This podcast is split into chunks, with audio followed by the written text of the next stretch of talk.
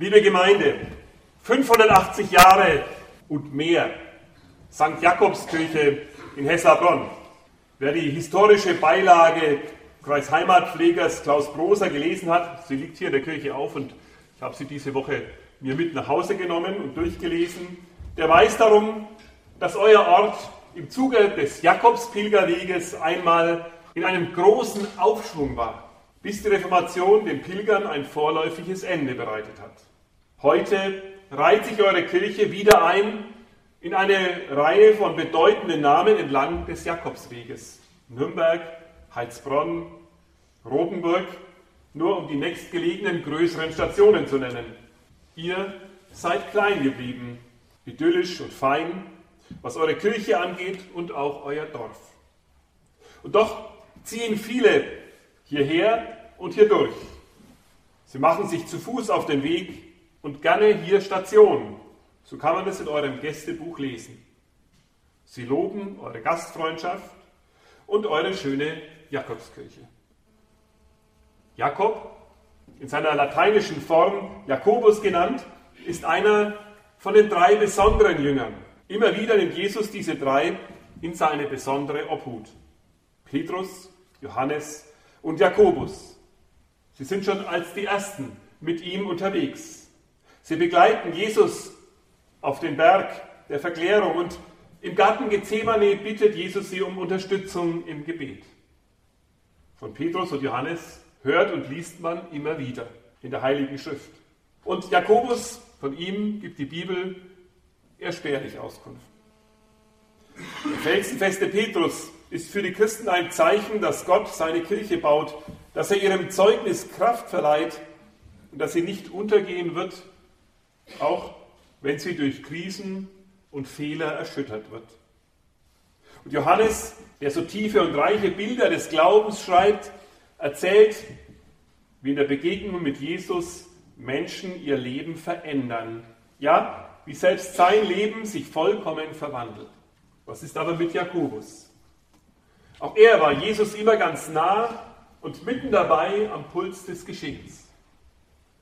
War er ein Mitläufer, eine graue Maus, ein stiller Teilhaber? Wenig wissen wir über ihn. Johannes, sein Bruder und ihn, Jakobus, hat Jesus die Donnersöhne genannt. Feuer vom Himmel hatten sie für die gefordert, die Jesus bei sich nicht aufnehmen wollten. Noch eine Geschichte vereint die Brüder. Sie ist heute der Predigtext, den ich ausgewählt habe, aus Matthäus 20, die Verse 20 bis 23. Da trat zu ihm die Mutter der Söhne des Zebedeus mit ihren Söhnen, fiel vor ihm nieder und wollte ihn um etwas bitten. Und er sprach zu ihr, was willst du? Sie sprach zu ihm, lass diese, meine beiden Söhne sitzen in deinem Reich, einen zu deiner Rechten und den anderen zu deiner Linken. Jesus antwortete und sprach, ihr wisst nicht, was ihr bittet. Könnt ihr den Kelch trinken, den ich trinken werde? Sie antworteten ihm, ja, das können wir. Er sprach zu ihnen, meinen Kelch werdet ihr zwar trinken, aber das Sitzen zu meiner Rechten und Linken zu geben, steht mir nicht zu. Das wird denen zuteil, für die es bestimmt ist von meinem Vater. Herr, wir bitten dich, segne dein Wort an uns. Amen. Mütter können ja so peinlich sein. Die sagen manchmal Dinge vor anderen Erwachsenen, da steht man da, als wäre man noch ein Kleinkind, das nicht weiß, was Taschentücher oder Toiletten sind. Dass Mütter einen umsorgen, das geht aus Gründen des Komforts natürlich voll in Ordnung und aus Gründen der Bequemlichkeit natürlich auch. Aber es ist dann unangenehm, wenn diese Vollversorgung vor anderen ans Tageslicht tritt und offenbar wird. Wenn man dann vor den Freunden, naja, nicht gerade dumm, aber doch ein bisschen komisch dasteht. Diese Geschichte hier hatte ein deutliches Nachspiel für die beiden, für Johannes und Jakobus. Das könnt ihr euch sicher denken. Denn den anderen Jüngern ging bei dieser Gelegenheit ja gleich ein ganzer Lampenladen auf. So ist es also. Johannes und Jakobus, die beiden wollen oben sitzen bei Jesus am Tisch. Na, da muss Jesus später beschwichtigend eingreifen. Mütter können aber auch sowas von praktisch sein. Die fragen schon mal Sachen, die man sich selbst nicht zu fragen wagt. Die bringen Wünsche vor, die man auf dem Herzen hat, aber man würde sie nie offen zugeben. Es könnte ja alles Mögliche passieren. Also rufen Mütter an, treten für einen ein. Wie wir hören, war das schon früher so. Im Großen und Ganzen regeln die das schon. Da braucht man sich um fast nichts mehr zu kümmern. Vor ein paar Jahren beschwerte sich ein Zivildienstbeauftragter der Landeskirche der Diakonie. Im Gespräch erzählte er mir, früher war es so, da kamen engagierte junge Männer, sie kamen zu ihm und ließen sich beraten, weil sie wussten, was sie wollten. Ja, auf keinen Fall Wehrdienst. Und zu dieser Meinung standen sie. Vor welches Gericht, vor welchen Menschen sie sich auch immer damit vertreten mussten. Jetzt sagte er zu mir, sei das ganz anders geworden. Von den jungen Männern sähe und höre er nichts mehr. Dagegen würden ihn die Mütter anrufen und alles für die Söhne regeln wollen. Jesus lässt sich nicht darauf ein, obwohl er durchaus Dinge mit Vätern und Müttern für die Kinder geregelt hat. Da gibt es so einige Geschichten in der Bibel. Hier wendet er sich sofort direkt an die beiden, an die Jungs. Und er spricht sie selber an. Natürlich ist es gut, als Vater und als Mutter zuzuhören, mitzuverfolgen, was er den beiden sagt. Immerhin geht es ja hier um die besten Plätze, um Ehre und Karriere. Bei Jesus, in der Gemeinde, im Himmel. Wird er sie jetzt ausschimpfen? Wird er sie zurechtstützen auf Normalmaß oder ein bisschen kleiner sogar? Damit sie, damit sie sehen, wer sie sind? Oder wird er ihnen zeigen und sagen, wie überheblich ihr Wunsch ist, wie viel sie zu leisten hätten, um seinen Ansprüchen gerecht zu werden? Nein, davon hören wir nichts. Die Frage war ja schon ziemlich forsch und den anderen gegenüber ein bisschen unfair. Ihr wisst nicht, sagt Jesus zu ihnen, was ihr bittet. Und in der Antwort Jesu klingt etwas durch von dem, was er am Kreuz spricht. Wir hören das so durchklingen. Vater, vergib ihnen, denn sie wissen nicht, was sie tun. Da ist die Vergebung, die er seinen Übeltätern, seinen Peinigern zuspricht, durch alles Leiden hindurch. Es geht jetzt nicht darum, dass Johannes oder Jakobus Übeltäter gewesen wären, sondern darum, dass genau diese vergebende Größe, vergebende Liebe die sich selbst aufgibt und hingibt, das ist das, worum sie bitten. Wisst ihr, was ihr tut, wenn ihr darum bittet?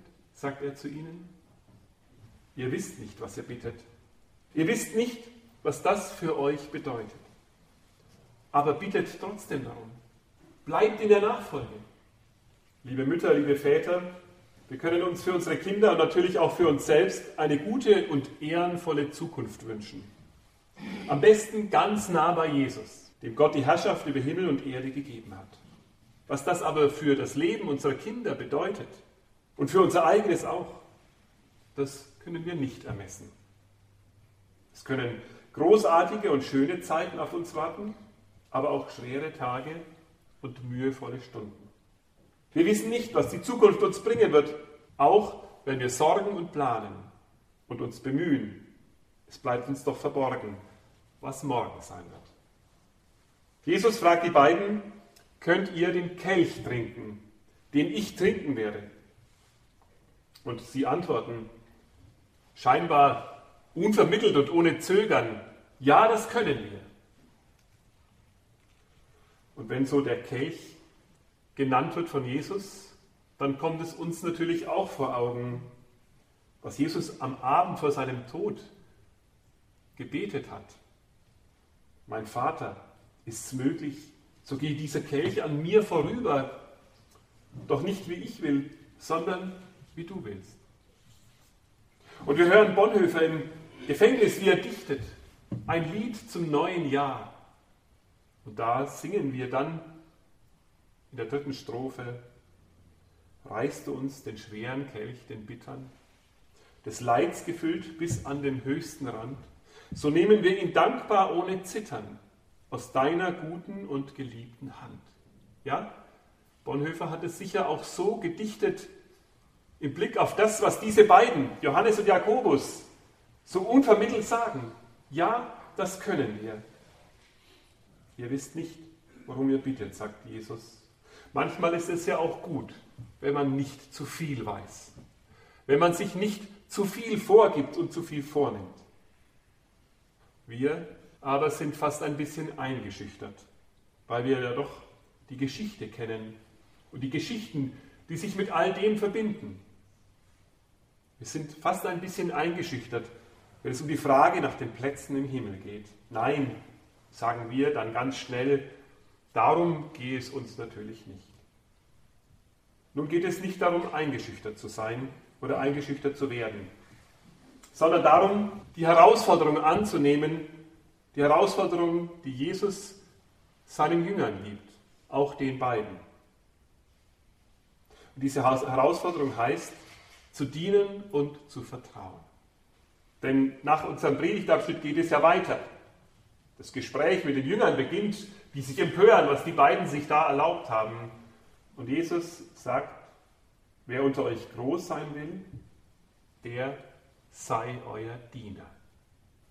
Ich glaube, das ist immer neu eine ganz besondere Herausforderung für uns Christen.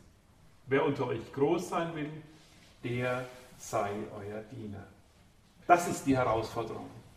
Drückt und zieht einander nicht herunter, sondern helft einander auf.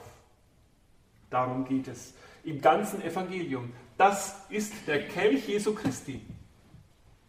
Könnt ihr den Kelch trinken? Den Kelch Jesu Christi? Drückt einander nicht nieder, so tun es die in der Welt, sagt Jesus zu seinen Jüngern, aber ich nicht. Helft einander auf, dient einander zum Guten. Wer unter euch der Erste sein will, der sei euer Knecht. So wie der Menschensohn nicht gekommen ist, dass er sich dienen lasse, sondern dass er diene und gebe sein Leben zu einer Erlösung für viele. Dienst, der Mut zu dienen, sich selbst zu bücken und dem anderen zu helfen, das gehört zu dem Kelch, den Jesus uns anbietet. Und auch das Vertrauen gehört dazu, zu diesem Kelch. Das Vertrauen, dass Gott mir einen guten Platz geben wird, einen guten Platz zuweist, einen Platz, der zu mir passt und zu dem ich passe. Jesus beantwortet die Frage nach dem Platz ja nicht. Ganz bewusst sagt er, nein, das sage ich euch nicht. Das steht mir nicht zu, euch zuzuweisen. Das macht der Vater im Himmel allein. Und gut ist es so. Lernt der Platzanweisung Gottes für euch zu vertrauen. So wie Jesus selber die Platzanweisung Gottes für sich und sein Leben angenommen hat. Dein Wille geschehe, nicht meiner. Der oberste Platz muss nicht immer der beste sein. Lernt, dass Gott einen besonderen Platz für jeden von euch hat. Dann seid ihr frei, ohne Hintergedanken zu dienen, für Gott und für euren Nächsten. Wie ging die Geschichte der beiden weiter? Es ist etwas anders geworden bei Jakobus und Johannes, das wissen wir. Die Nähe Jesu, die Obhut, in die er sie genommen hat, hat sie verändert. Von Donnersöhnen war plötzlich keine Spur mehr. Johannes, so überliefert es uns die frühe Kirche, wird alt werden aber auch er wird viel Schweres durchmachen müssen, Verfolgung und Verbannung. Jakobus dagegen, er wird einer der Ersten sein, der sein Leben als Nachfolger Jesu, als Glaubenszeuge verliert. War das nun ein guter Platz oder ein schlechter Platz? Man könnte schnell ein Urteil fällen, ganz schnell Bescheid wissen und dann über die Länge der Zeit über die Jahre der Geschichte. Aus unserer Warte, mit einem Mal fügt es sich ein bisschen anders ein. Könnt ihr den Kelch trinken, den ich trinke? Ja, das können wir, sagen sie. Ja, das werdet ihr, sagt Jesus. Euren Platz aber wird Gott bestimmen. Jakobus, Er war im Mittelalter, gerade als eure Kirche hier gestiftet wurde, der Star unter den Aposteln, der beliebteste von allen. Wie kurz sein Leben auch war, noch heute gibt es ein langes Netz von Wegen, sozusagen bis ans Ende der Welt, das seinen Namen trägt. Und so machen sich in seinem Namen Menschen auf und man entdeckt es immer wieder aus ihren Zeugnissen. Sie werden von Wanderern zu Pilgern. Und so hoffen wir, von Pilgern des Jakobus zu Nachfolgern Jesu Christi. Hat Gott dem Jakobus nun einen guten Platz zugewiesen? Jakobus hat Gott gedient und ihm vertraut. Und wir können nur staunen darüber, welche große Bedeutung er in unserer Welt auch heute hat. Staunen über den Platz, den Gott ihm zugewiesen hat. Und mancher, der sich groß gefühlt hat, ist klein geworden daneben. So wird er für uns zum Zeugen. Vertraut darauf, dass Gott auch für euch einen guten Platz hat und einen guten Weg mit euch geht. Amen.